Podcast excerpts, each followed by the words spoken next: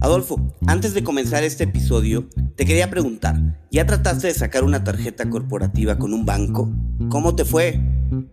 Adrián, ni me cuentes. La verdad, es un proceso difícil, tortuoso, y eso me recuerda a varios de los episodios que ya nos han contado invitados en cuentos corporativos, donde nos relatan la dificultad que es hacer este tipo de trámites en los bancos tradicionales. Por eso, quiero contarte de Jeeps. Gracias a ellos, las empresas se pueden olvidar de los procesos lentos y tediosos para acceder a tarjetas de crédito y financiamiento corporativo. Invitamos a nuestros escuchas a registrarse en tryjeeps.com. Se lee t r y j w e s.com e ingresan nuestro código de referido, cuentos. O pueden ir directo a las notas de este episodio y hacer clic en la liga de registro. Y haciendo eso, en cuestión de días tendrán tarjetas de crédito, físicas y virtuales, ilimitadas para todo su equipo. Por si fuera poco, tendrán acceso a una plataforma de gestión de gastos que hará despegar su negocio, así como también opción a capital de trabajo y créditos de crecimiento. Si quieres crecer rápido, necesitas un socio que vaya realmente a tu velocidad. Los fundadores de las startups de mayor crecimiento como Justo, Kavak y La House lo saben y por eso usan Jeeps. Si algo aprendimos de Fuck Up Nights y de escuchar tantas historias y conectar con tantas personas auténticas y vulnerables, lo opuesto de esto es súper emprendedor invencible que a veces nos toca conocer, ¿no? Es que el fracaso es subjetivo, depende de persona a persona y cada quien tiene una definición personal distinta como bien dices, para alguien es, híjole, perdí un cliente y para otras personas es, perdí a toda mi familia, ¿no? Hola, has venido a escuchar nuestras historias, ¿verdad? Entonces, bienvenido a Cuentos Corporativos, el podcast donde Adolfo Álvarez y Adrián Palomares hacen de juglares y nos traen relatos acerca del mundo de las empresas y de sus protagonistas. Prepárate a escuchar interesantes historias acerca del management, startups, compañías exitosas y fracasos empresariales. Pon a tono tus oídos y disfruta de este nuevo capítulo de Cuentos Corporativos. Y como todo cuento, este también empieza con un había una vez. Que lo disfrutes. Adrián, cuando iniciamos cuentos corporativos hace para esta fecha ya más, mucho más de un año, vimos que uno de los propósitos que nos habíamos, que habíamos definido era hablar de los fracasos, no solamente de los éxitos, sino también de los fracasos que pueden tener las, las empresas, que pueden tener las personas, que pueden tener emprendedores dentro de las compañías. Al final, creo que todo lo que hemos laborado en algún, todos los que hemos trabajado en algún corporativo nos hemos, hemos vivido ese tipo de situación y muchas veces como que nos podemos congelar y no nos damos cuenta de lo que aprendemos cuando un proyecto que termina mal, eh, un proyecto que nunca generó ventas y probablemente hasta nos frustramos, ¿no? ¿Qué opinas tú? Coincido totalmente contigo. Tantas historias que se pueden compartir. Lo malo y por lo menos es mi impresión, creo que normalmente sus errores o fracasos terminan siendo considerados como graves pecados, tanto de las personas como de los corporativos, y abrirse a compartirlos y aprender de ellos no es fácil. Creo que pocas empresas lo hacen y no sé, tengo, tengo la idea de que en Latinoamérica la cultura del fracaso, de equivocarse, de volver a empezar, sigue sin ser algo aceptado y es difícil no ser señalado. Bueno, justo hoy vamos a platicar con una persona que ha hecho que los errores se puedan convertir también en un negocio, pero realmente en un negocio para divulgar, para aprender, para intercambiar, para uno darse cuenta que no está solo y que el amigo del lado y la empresa del frente y la compañía enorme o la compañía pequeña cometen errores que los ayudan a crecer. Así que empezamos como siempre este episodio diciendo las palabras mágicas. Había una vez un joven nacido en Chiapas, México, que decidió estudiar física en el Tecnológico de Monterrey. Pero bueno, en ese camino se dio cuenta que lo suyo era el ser emprendedor, fundando en su tierra natal una empresa de ecoturismo, para seguir posteriormente con una editorial y años después el Coworking Impact Hub y la plataforma de fondeo colectivo Crowdfunder. Nuestro invitado ha participado también en el lanzamiento y expansión en mercados internacionales de grandes unicornios como WeWork y actualmente en Deal, plataforma para contratar y pagar a talento internacional. Hablamos de Pepe Villatoro. Él es cofundador y VP de Fuck Up, empresa social con la misión de poder vivir la vida al máximo, compartiendo libremente fracasos. Fuck Up Nights se ha expandido a más de 300 ciudades en 90 países y trabaja con multinacionales para construir culturas organizacionales más innovadoras. Por si fuera poco, Fuck Up Nights ha derivado en la creación de The Failure Institute, el Instituto del Fracaso, en donde se busca compartir historias auténticas que demuestran la vulnerabilidad de empresas y emprendedores. Adicional, Pepe fue seleccionado como Mexican Promise in Business por la revista Forbes y ha sido conferencista en TEDx, Banco Mundial, las Naciones Unidas, el Festival de Cine de Tribeca y muchos más. Bienvenido Pepe a Cuentos Corporativos, un placer tenerte con nosotros. Muchas gracias Adrián y Adolfo, qué gustazo estar con ustedes. Yo creo que nunca me habían presentado tan bonito, ya me sentí bien. qué bueno Pepe, bueno, esa es la presentación, vamos a decirlo como bien lo mencionas, de gala, de mm, un poco formal, pero permítenos conocerte personalmente, quién eres, qué te gusta hacer, cómo te gusta vivir, qué te gusta tener en tu día a día y tienes un reto. En trata de contarnos todo lo maravilloso de las cosas que te gusta hacer en tres minutos. Con mucho gusto, es como que ustedes contaron lo bonito y ahora voy a contar la bio oscura, la real. Y les cuento que se escuchan muy bonito todas las empresas que en las que me ha tocado participar, pero también he tenido mis propios fracasos. Y como emprendedor, algunas empresas que ya no están de esa lista que mencionaron y otras que sí siguen dándole lata al mundo, ¿no? Y también me ha tocado por ahí perder todos mis ahorros e inversiones un par de veces en la vida y volver a empezar desde cero. y estudié física y nunca he hecho nada relacionado con la física. Excepto aquella vez que me robé una base de datos usando código, pero no le digan a nadie. Em, y en lo personal les puedo decir que el haber nacido y crecido en Chiapas me marcó para tener un enfoque en nivelar el campo de juego para la gente, ¿no? En que vivimos en una desigualdad sistémica muy grande y cada vez mayor, económica, financiera eh, y también cultural y política. Y eso ha guiado mucho la mayoría de mis decisiones en mi vida profesional hacia por dónde me he metido a moverle a las cosas. Y pues, y pues en lo personal les comento que me encanta, me encantan las conversaciones profundas me encanta la buena comida y los viajes, las emociones nuevas y conocer nuevos lugares. Entonces cuando no estoy trabajando me verán por ahí o viajando o comiendo rico o leyendo. Eh, me encanta leerme unos 40, 50 libros al año que me parece que son como vivir una segunda vida. Oye, Pepe, a ver, ¿cómo es que alguien que estudia física termina emprendiendo? ¿Cómo llega el emprendimiento a ti?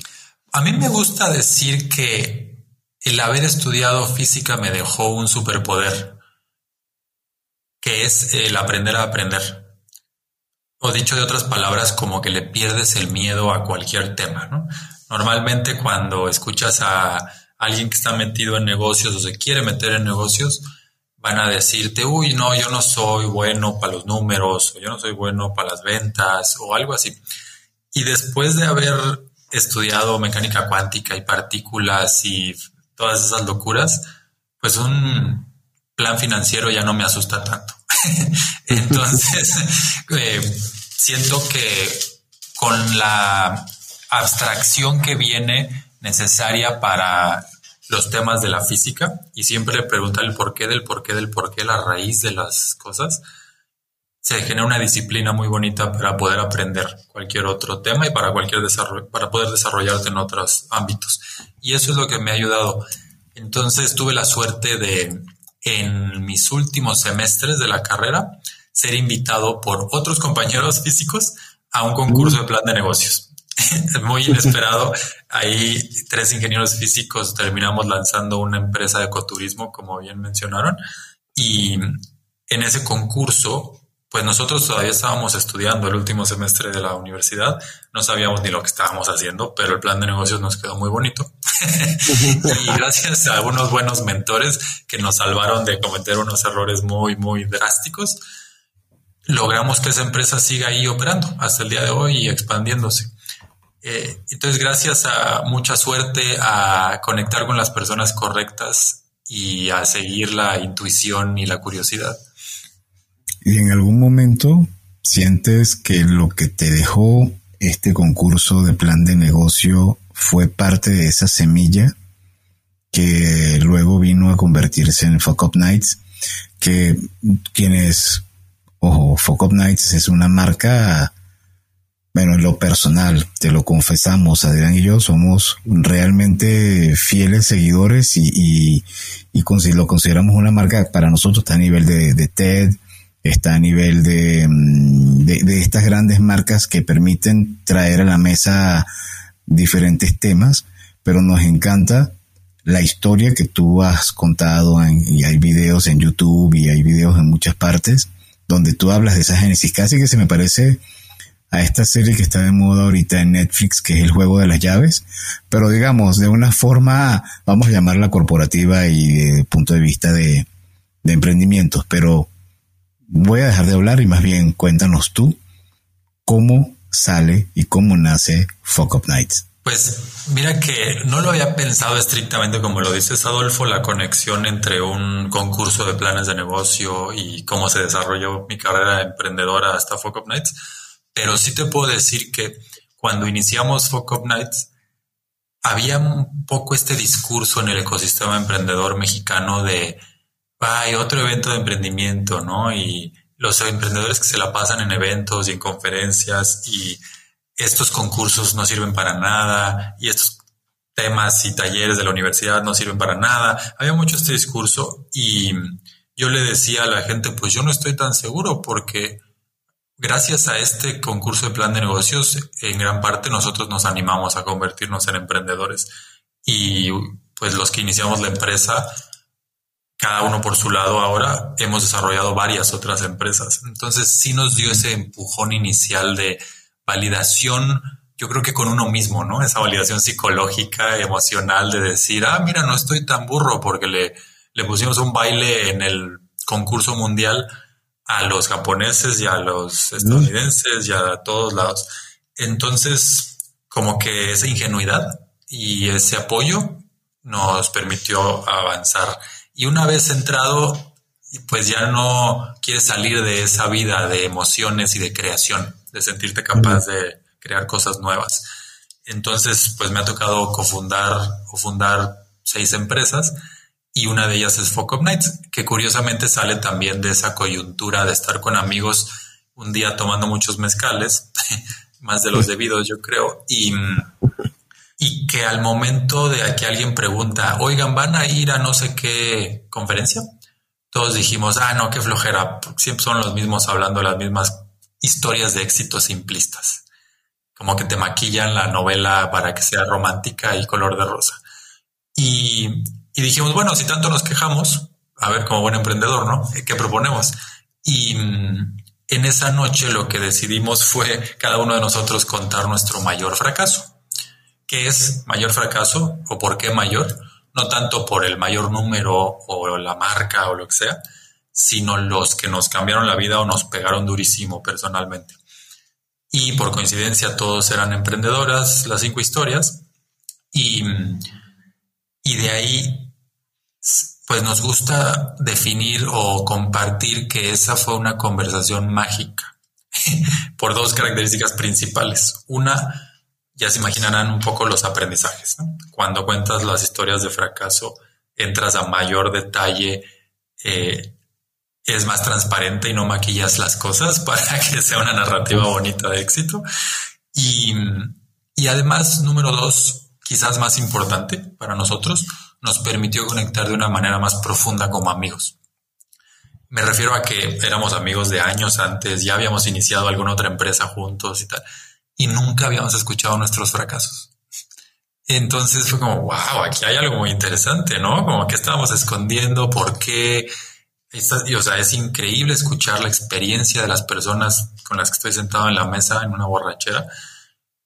Queremos compartirlo con más personas. Esto es esta experiencia mágica, rara, morbosa, surreal. Queremos compartirla. y de ahí nació el primer evento.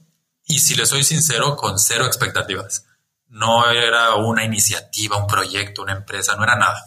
Era un, esto estuvo muy curioso. Vamos a ver qué pasa. Vamos a ver si hay más personas, número uno, que quieran compartir sus fracasos y número dos, que quieran escuchar a fracasados, que quieran escuchar historias de fracaso de otras personas.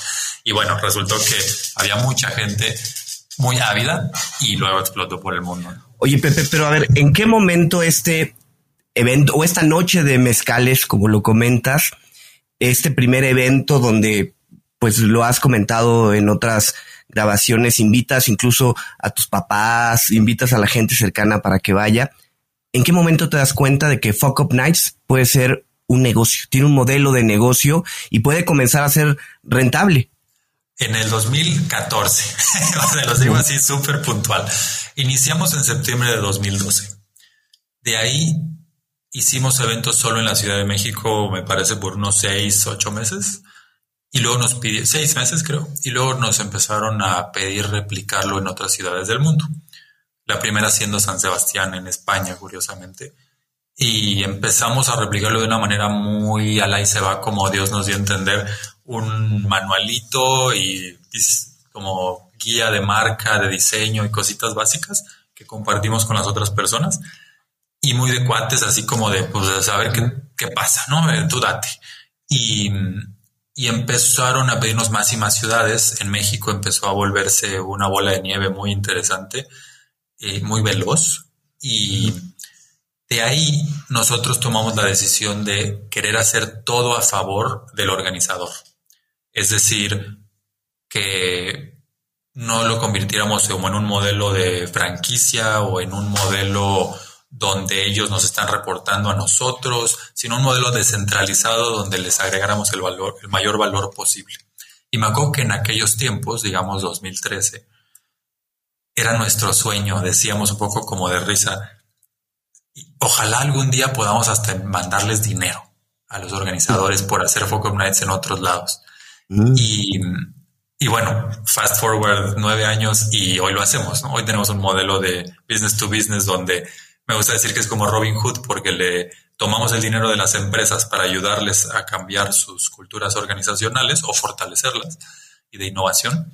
Y ese dinero se canaliza al movimiento mundial para seguir creciendo mm. y del movimiento mundial llegan más corporativos, ¿no? Y así nos vamos en un círculo virtuoso muy bonito. Y, y entonces, eh, pues, pues es, es así como cómo nace y cómo se va desarrollando todo este tema hasta que llegamos a este punto donde digo 2014 porque decíamos ya tenemos un montón de ciudades íbamos ya como llegamos a las 100 hicimos toda una celebración y no teníamos ni un ingreso. O sea habíamos puesto dinero en nuestra bolsa para las cervezas para lo que fuera era más gasto que otra cosa el pasatiempo y dijimos, ya esto no es sostenible, necesitamos a alguien, por lo menos una persona que apoye a Leti, que de los cinco cofundadores era la que estaba a tiempo completo, apostándole como a ver qué, cómo le hacíamos. Y para mantener este crecimiento y este Frankenstein raro que habíamos creado. y, pero ya era tanto el crecimiento de las ciudades que necesitábamos a alguien que le apoyara. Y en ese momento dijimos, oigan, pues esto realmente le está cambiando la vida a los organizadores en las diferentes ciudades.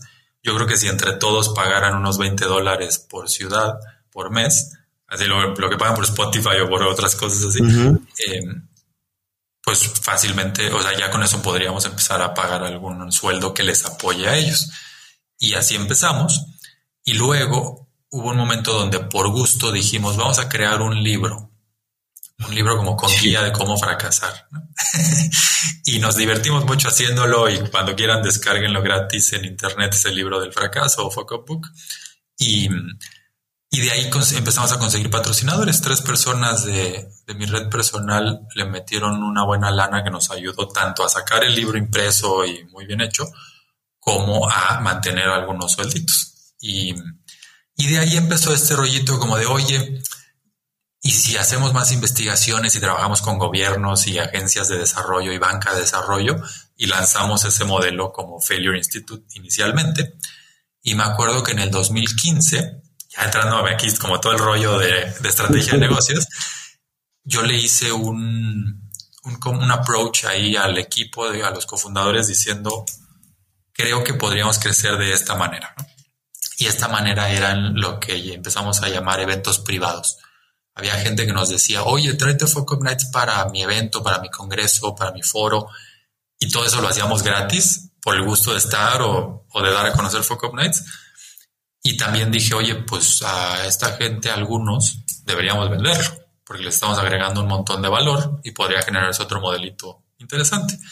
Y en ese modelo, no, en ese momento no lo hicimos tan con tanta intencionalidad y claro y claridad fue hasta el 2017 cuando yo me sumé como director general eh, de FOCOP en general, FOCOP Nights y Failure Institute, donde seguíamos siendo una organización no lucrativa, sin fines de lucro, que ahí dije, ok, para escalar al máximo necesitamos un modelo escalable y muchas más manos para obtener más impacto.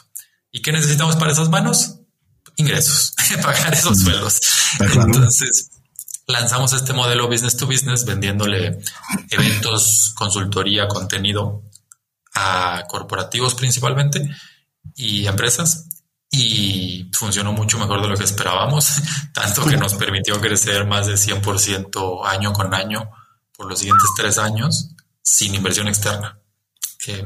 entonces, pues nada, con el 2018 a la fecha.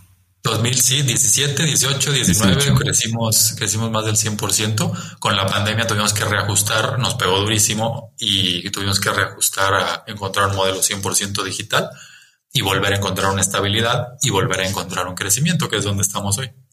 Es impresionante. Pero una pregunta, me viene una pregunta retórica a la mente. ¿Qué es, cómo podemos definir el fracaso? Porque, porque fracasar puede ser que tenía múltiples, múltiples estrategias, apliqué una y esa no funcionó y entonces me pongo a llorar. O soy alguien muy proactivo y digo, perfecto, esta no, voy con la otra.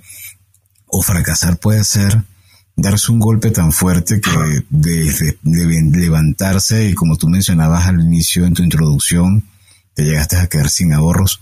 Eso se puede ver como un fracaso pero según todo el bagaje que ya traes, toda la historia que has visto, todo el agua que ha corrido debajo de Fuck Up Nights, ¿qué te deja a ti pensar? ¿Cómo, cómo tú hoy en día conceptualizarías el fracaso? Gran pregunta. Eh, mira, el fracaso, si algo aprendimos de Fuck Up Nights y de escuchar tantas historias y conectar con tantas personas auténticas y vulnerables, lo opuesto de esto es súper emprendedor invencible que a veces nos toca conocer, ¿no? Es que el fracaso es subjetivo, depende de persona a persona y cada quien tiene una definición personal distinta. Como bien dices, para alguien es, híjole, perdí un cliente y para otras personas es, perdí a toda mi familia, ¿no? Eh, cosas mucho más serias. Y y para muchas personas es un tema de finanzas y de poder y de reconocimiento. Y para otras personas es un tema más profundo de, del individuo y de su espiritualidad y de su psicología. Entonces hay un mundo, un sinfín de definiciones de fracaso. Y cuando digo esto, la gente se me desespera y me dice, bueno, pero entonces el fracaso es, es lo opuesto del éxito. ok, ¿qué es el éxito? Y de nuevo empezamos con que el éxito es uno para cada quien y depende a quién le preguntes y que es subjetivo. Entonces, una de las definiciones que yéndonos hacia lo más filosófico, a lo más puro, eh, a mí me encanta, es primero definir el éxito como el estar bien con perderlo todo. Me encanta esa definición del éxito.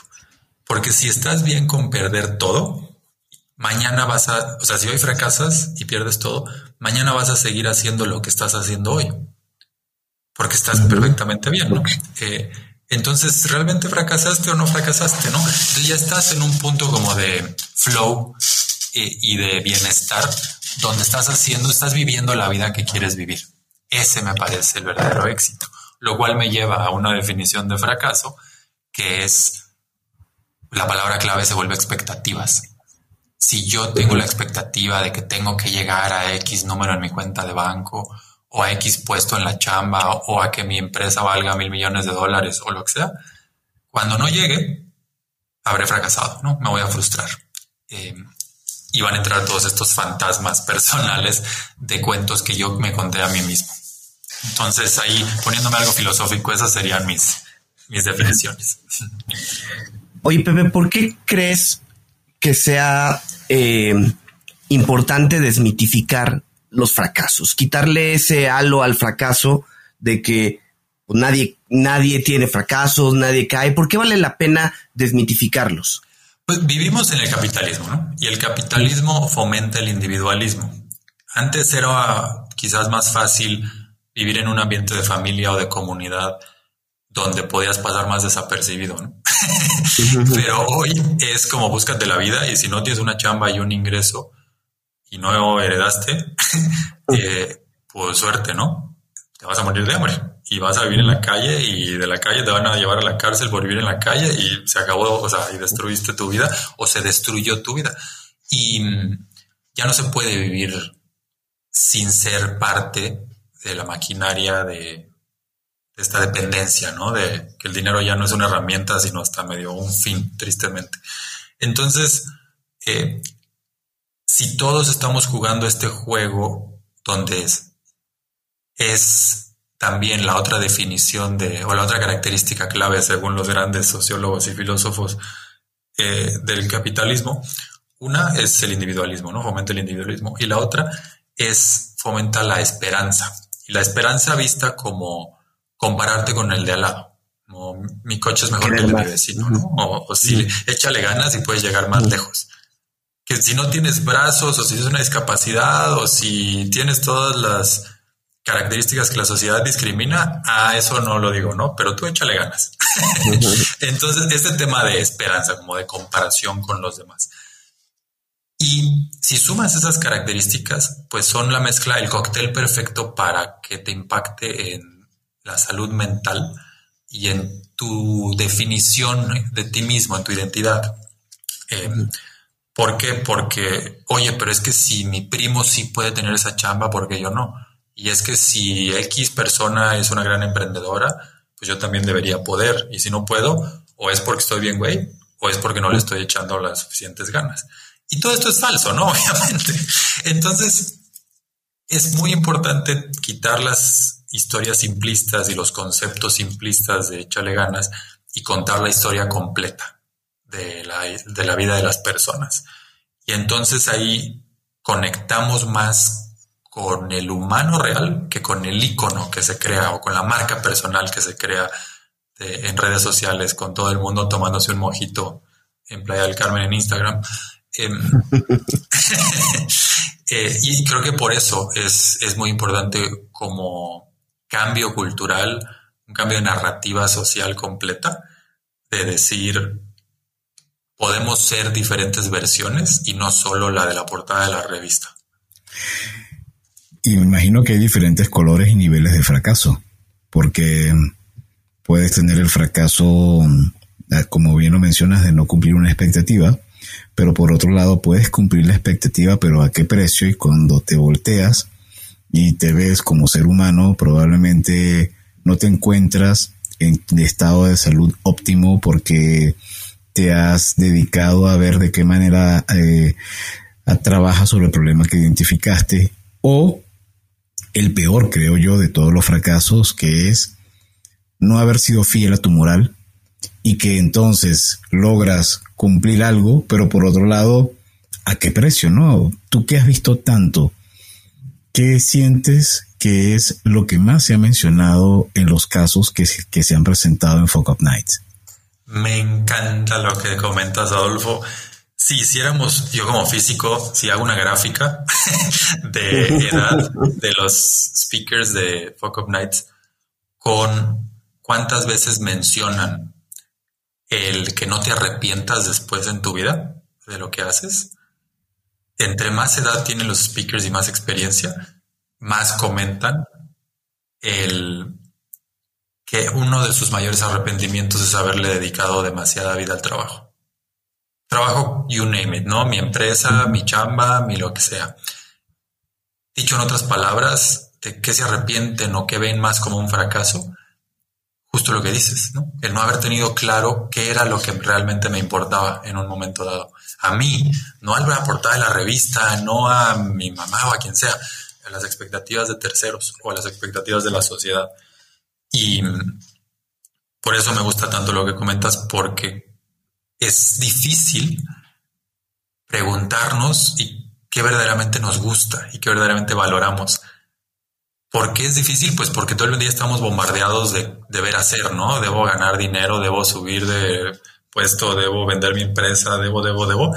Y, pero a mí qué verdaderamente me vibra, qué me llama, qué me fluye y no, no hay tiempo ya ni siquiera para preguntarnos estas cosas. Y muchas veces si nos la preguntamos parecemos indulgentes, ¿no? Como, ay, Pepe es un melómano, ¿no? O es un bohemio, o es un huevón. porque, un Sí, sí, porque le gusta tomar la siesta o porque, exacto, sí, este, porque no le gusta trabajar, ¿no? ¿no? Que le eche más ganas. Y, pero es así, ¿no? Pero verdaderamente como que nos vamos volviendo un poquito esclavos de estas expectativas este, externas y nos van llevando a vivir una vida que no es la que nosotros diseñamos para nosotros mismos, sino la que alguien más dibujó para nosotros. Y eso se me hace el mayor peligro que vivimos como personas. Antes de continuar con nuestra entrevista, te queremos recordar lo que mencionamos al principio de este episodio.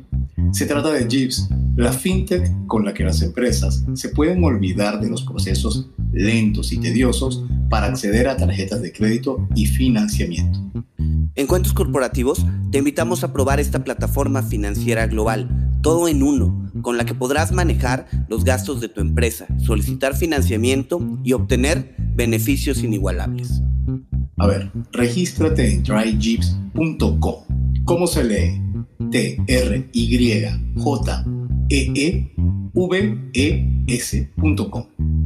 Fácil. Ingresa el código de referido cuentos o vea las notas de este episodio y haz clic en el link de registro.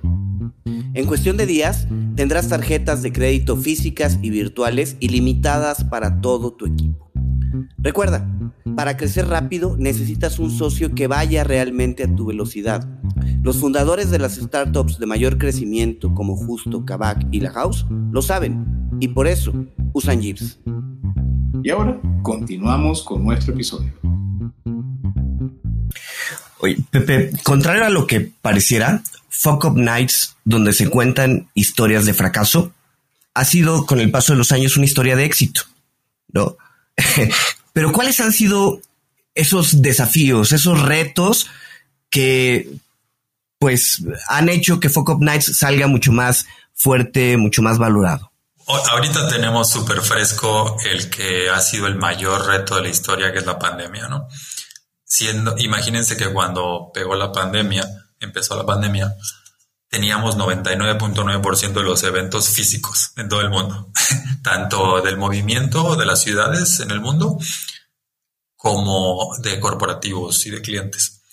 Y, y entonces, pues en cuestión de dos, tres semanas fue un 87, no, 83% de nuestro revenue está en riesgo de ser cero. o sea, no, nos están cancelando los contratos, no, obviamente no hay ventas, esto se está desapareciendo por completo.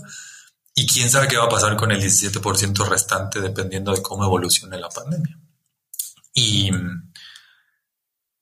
y pues para no hacerles el cuento muy de emoción, así fue. Empezó a desaparecer el revenue por completo cuando ya tienes a tu cargo y a tu responsabilidad a personas que no solo son esas personas, sino es la vida de sus familias, es los ingresos de, trabajar en Fuck Up Nights y, y por otro lado tienes todas las expectativas del mundo de decirte, oye, pero es que Fuck Up Nights es como el anti-TED, ¿no? Eh, es como en TED cuentan los fregones famosos sus, sus cómo vivir la vida y, y en Fuck Up cualquier persona cuenta sus fracasos pero, pero es un movimiento global, es una marca global. Entonces tienes expectativas así nivel enorme, pero por otro lado se te desapareció todo el flujo de la empresa y no sabes qué va a pasar. Creo que ese fue el mayor reto de la pandemia para los giros, sectores donde nos pegó durísimo, turismo, eventos, etcétera, que fue la incertidumbre, el no saber cómo va a evolucionar, para cuándo, ni cómo, ni en qué país sí, ni en qué país no.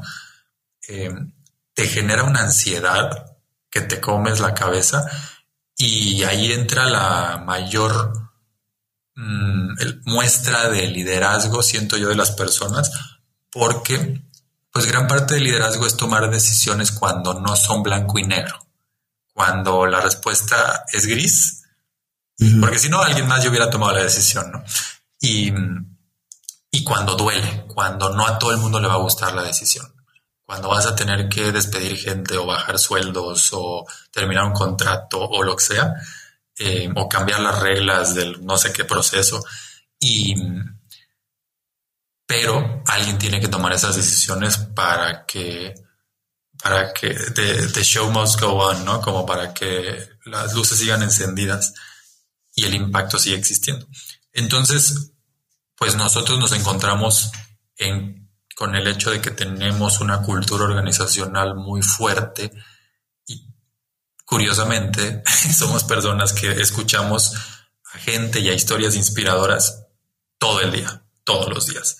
Entonces tienes como un recordatorio de estas cosas que estoy diciendo, ¿no? Tienes a tus angelitos de la guarda que en cada evento de Focus Nights diciéndote las cosas que importan en la vida, diciéndote piensa a largo plazo, diciéndote ese eh, true to your values, como verdaderamente, sigue tus principios y tus valores, eh, liderazgo de verdad, etcétera, etcétera. Y entonces, sí, como de tanto escuchar historias y experiencias personales, aprendes. Escarmientas en cabeza ajena y aprendes de, terceros y sobre todo vas absorbiendo y copiando eh, principios, principios de vida. Y eso nos ayudó a que existiera el liderazgo necesario en la organización para tomar decisiones duras y, hacer los cambios necesarios, ¿no? Desde cambios de modelo, desde tratar de innovar con nuevos modelos de negocio, fallidos y no fallidos en estos 18 meses, y cambios en el equipo, cambios en los cofundadores, en el consejo, en todo, ¿no? En la gobernanza. Y gracias a eso ahorita ya estamos en un momento donde incluso conseguimos una capitalización del Banco Interamericano de desarrollo y, pues vamos creciendo de nuevo. Y entonces, ¿cómo es Fuck Up Nights en la era COVID y ahora en la era mal llamada, porque creo que todavía seguimos post-COVID? ¿Cómo, ah. ¿Cuál es la gran diferencia entre lo que había antes y lo que hay ahora? Fíjate que en la época pre-COVID éramos muy como un TEDx o como un TED, ¿no? En el sentido de una red descentralizada de organizadores que hacen eventos casi siempre físicos. Uno que otro de repente tenía un live streaming y tal, por el puro gusto. Y en COVID fue un boom, sorpresa. Hubieron personas que dijeron con permiso, yo salgo corriendo, yo, o sea, yo no quiero organizar Focus Nights en mi ciudad, por ejemplo. Y hubieron otras que dijeron, es que me amo Focus Nights, me cambió la vida, le ha cambiado la vida a gente que ha asistido a los eventos que yo organizo ¿cómo le hacemos? Y ese cómo le hacemos es cómo le hacemos en digital, ¿no? Porque era obvio que tenía que ir por ahí. Y entonces empezamos a experimentar con webinars, con podcasts, con eventos digitales, con conferencias, con videos, generación de contenido en otros formatos y otras longitudes y todo. Y nuevos perfiles de speakers, etcétera, etcétera. Y aliados. Y, y entonces empezamos a encontrar el modo, que es lo que sí quería la gente, lo que sí le agregaba valor a la comunidad, en momentos de hartazgo de Zoom y de pantalla, ¿no? de la pandemia. Y ahí fuimos dándole como nos dimos cuenta de que teníamos que ser mucho más fuertes en la curaduría, que el contenido, si ya estaba bueno, fuera aún mejor, ¿no? Quitar todo el relleno para que cada que tocaras con Pokémon Nights fuera una experiencia aún mejor. Y, y luego, ahora en la época actual, em, de pandemia con vacunas, con una mezcla muy rara en todo el mundo y una situación particular en cada país, justo estamos dándonos cuenta de que toda esa resiliencia de decir vamos a lanzar nuevos modelos y vamos a tener nuevos aprendizajes en digital y fortalecer nuestra tecnología, nos ha hecho ser más capaces porque si un país o una ciudad ya está muy vacunada y su gobierno lo controla muy bien y quiere regresar a eventos físicos, eh, como España, como Israel, como otros, lo puede hacer. Pero ahora con mejores aprendizajes de distribución de contenido en digital y para los que todavía necesitan más resiliencia y más aguante porque están pasando por un momento, sigue el, tema digital. Entonces abrimos como un espectro de más formatos y más herramientas que puedes ir como encendiendo y apagando dependiendo de la etapa de, de la organización. Y con nuestros clientes justo se dio un boom muy interesante porque pues todo el mundo necesita aprendizajes de la historia para ser más resilientes y para ser más innovadores actualmente, que es justo lo que Focom Nights a través del Failure Institute ofrecemos a los corporativos. Entonces, si antes ya nos decían, oye, quiero una cultura más innovadora a través de no esconder el fracaso, sino de aprender de él, y quiero fomentar una cultura de iteración del cómo sí, pues ahora mucho más, porque si estaban sufriendo durante la pandemia, lo necesitan, y si no estaban sufriendo, también lo necesitan porque están en un despunte y vivimos en un mundo de muchísimo cambio cada vez más acelerado, no solo de tecnologías, sino de geopolítica, de comportamientos humanos. Entonces, nos damos cuenta de que para todo, ¿no? Desde el, oye, ¿Cómo le hago para que mi equipo de recursos humanos sea más resiliente e innovador? Porque los millennials o los centennials ya no quieren trabajar en mi empresa o ya no los puedo retener en mi empresa. Eh, ¿Cómo le hago? Y así vamos aprovechando la facilitación de comunidades y de espacios para contar historias que cambien la mentalidad de las personas. Pepe, después de tantos fracasos que has escuchado, ¿habría una receta para no fracasar? Ojalá, si, la tienen, ahí me la venden o me la rentan. Este, eh, no, fíjate que, que no, porque lo que hay que recordar es que somos producto de nuestras circunstancias. Que por más que seamos Juan Camaney o Elon Musk o Calimán, siempre puede haber un terremoto en la Ciudad de México o un presidente loco en Estados Unidos o una pandemia o un lo que sea, eh, que que nos pegue una sorpresita, por así decirlo, o, algo peor que una sorpresita. Entonces, justo el mensaje se, eh, vuelve tener una perspectiva amplia ¿no? de las situaciones y estar atentos a cómo reaccionamos a las situaciones que no podemos controlar. A las que sí podemos controlar, pues ya tenemos todos esos mensajes de échale ganas y, y estudia esto y aquello y desarrollate con nuevas habilidades, etcétera. Muy bien. Pero para todo lo que no, además, eh, también necesitamos saber manejar, ¿no? Emociones, situaciones, personas, equipos. Y para todo eso eh, existe poco no, no como comercial.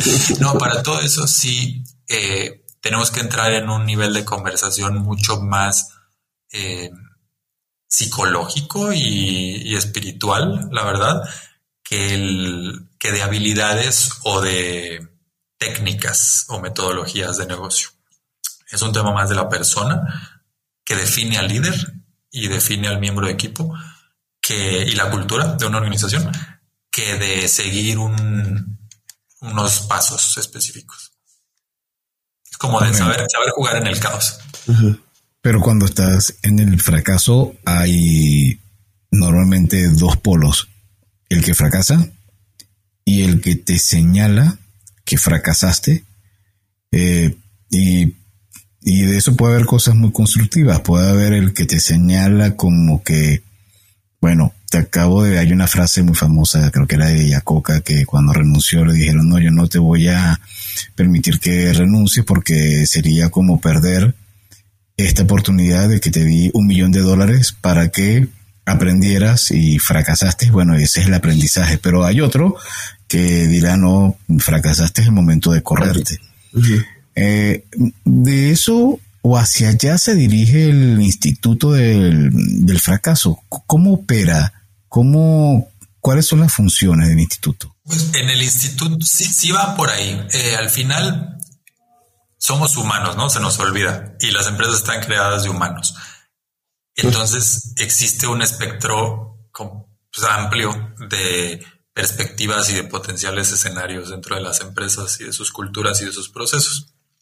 A veces queremos hacer como que no es así, pero que tenemos todo muy bajo control y que vamos a mejorar 2% la eficiencia, pero somos humanos y con emociones y caóticos y con irracionalidades. Entonces tenemos que jugar más con sistemas lo que hacemos en el instituto, en el Failure Institute, el Instituto del Fracaso, es, aparte del modelo Robin Hood, que es la manera de escribir el modelo de negocio, me nos gusta llamarle el modelo de caballo de Troya a nuestro modelo operativo, porque lo que hacemos es tener claro que cinco borrachos de México no van a cambiar la cultura organizacional de Coca-Cola a nivel mundial, ¿no? Pero sí podemos hacer espacios de seguridad psicológica, espacios eh, de facilitación, no donde viene un gurú a decirte qué tienes que hacer, sino donde detonamos una conversación y, contar historias para generar una comunidad pequeña. Y esa, comunidad pequeña puede ser un equipo, puede ser un pequeño departamento y tal, donde generes nuevas creencias y de las nuevas creencias vienen nuevos hábitos, y de los nuevos hábitos, pues es una operación completamente diferente.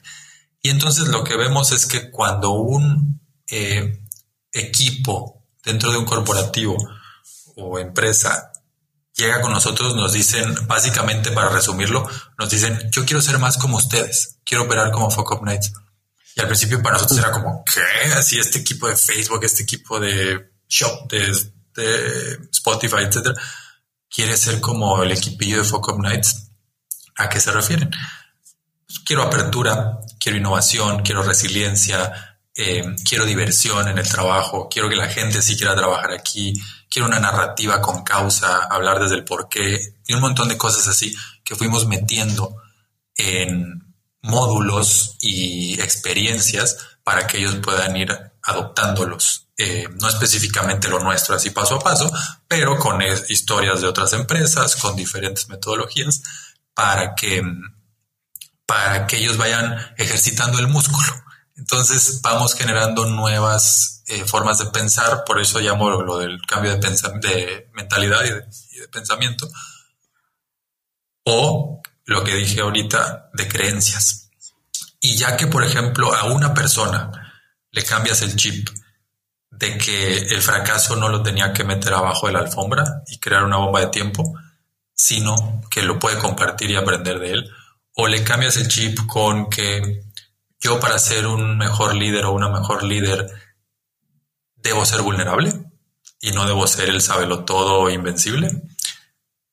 Y así cada que cambias un pequeño chip, eh, un pequeño engranaje de estas ideas tan poderosas, cambias por completo la cultura de un equipo.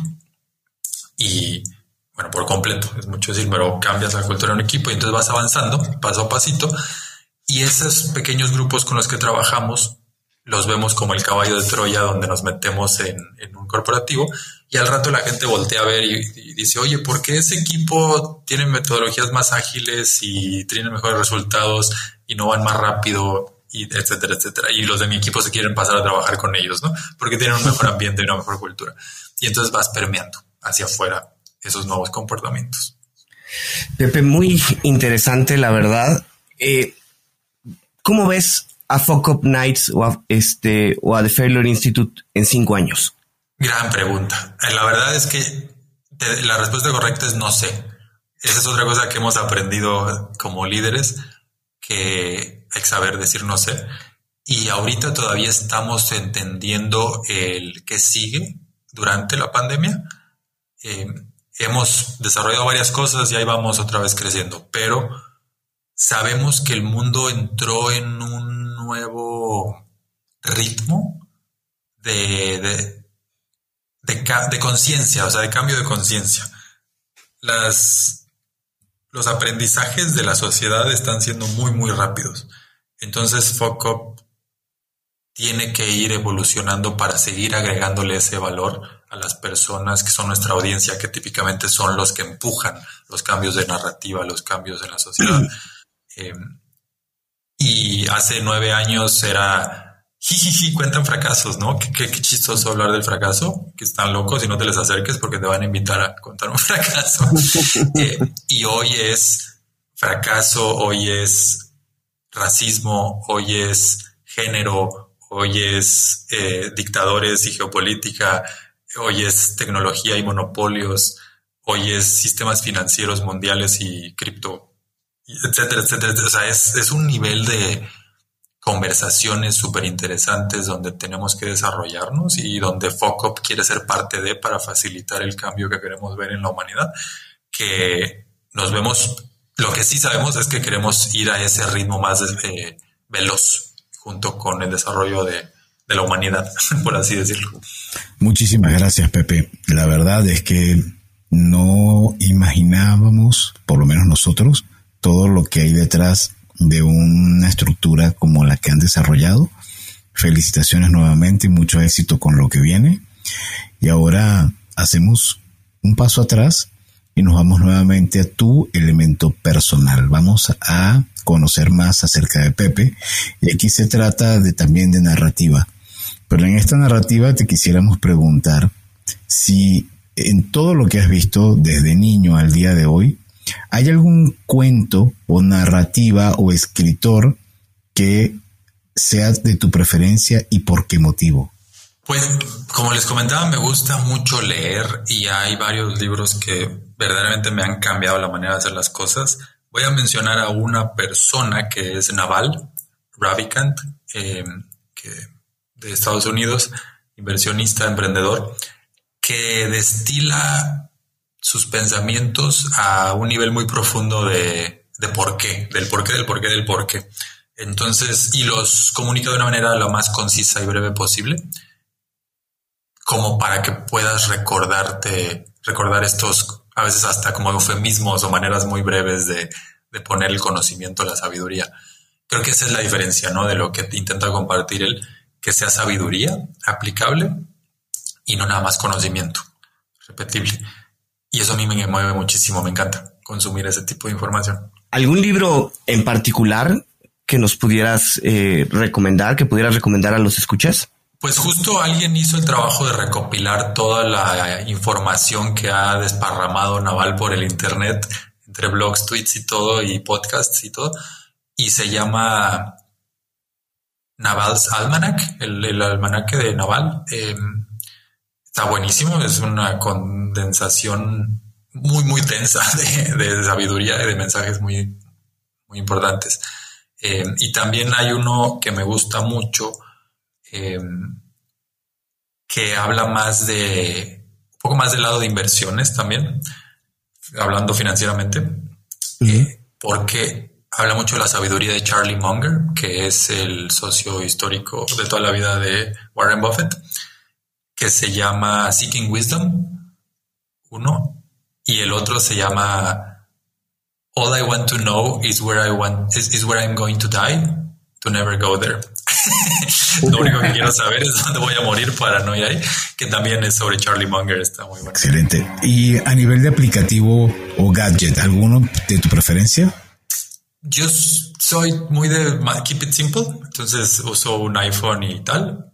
Y hablando de apps, fíjate que antes era súper heavy user de Twitter, luego dejé de usarlo porque me generaba mucho, muchas sensaciones negativas. Y luego me di cuenta de que pues, es mi propia curaduría, ¿no? De, mi cuenta. Entonces me creé una nueva lista desde cero y empecé a agregar a puras personas o cuentas que hablan de ideas y no de cosas o de situaciones o de críticas. Y, y se volvió otra vez muy interesante. Cuando necesito inspiración, motivación, ahí tengo esa lista y diría que es la app potente que uso. Pepe, dos o tres empresarios o emprendedores latinoamericanos que consideres que estén marcando tendencia actualmente que vale la pena seguir? Pues mira, justo en Twitter hay uno muy, muy activo eh, y que no nada más tuitea por tuitear, sino que verdaderamente está agregando valor, que es Freddy Vega. Eh, y bueno, y su, y su socio Cristian de, de Platzi, es, pues verdaderamente están agregando valor.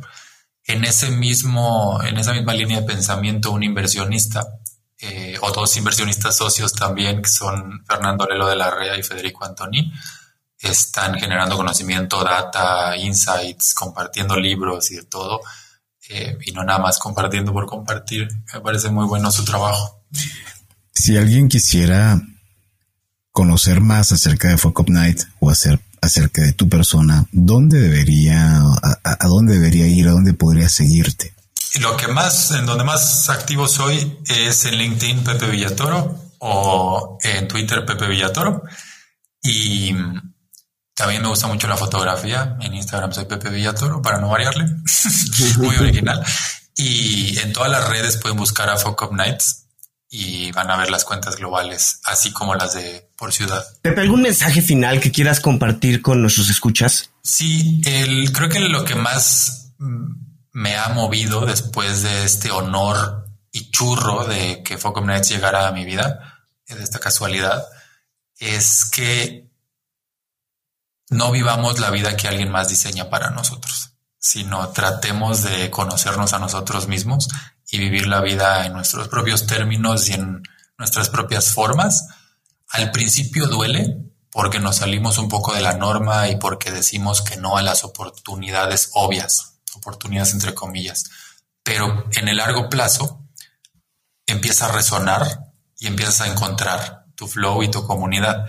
Ejemplo, en el 2012-2013 no estaba padre hablar de fracaso la gente decía estos locos, güey, además le pusieron nombre de grosería a su organización, evento, guácala, ¿no? Nos éramos como la peste, ¿no? no te le acerques a Pepe porque te va a invitar a contar un fracaso. Em, y nos decían abiertamente, ¿por qué fracasos? Y no sé qué, ven, pero, pero no hables de fracasos. Y fuimos un poco tercos, auténticos, hacia lo que nosotros creíamos que era lo correcto. Y con el tiempo vas encontrando a otros locos como tú, y con el tiempo se crea una bola de nieve y una comunidad muy bonita. Entonces, a eso me refiero, ¿no? Vivan la vida bajo sus propios términos, aunque al principio suene un poquito bizarro y duela un poquito, y luego vienen los frutos más bonitos.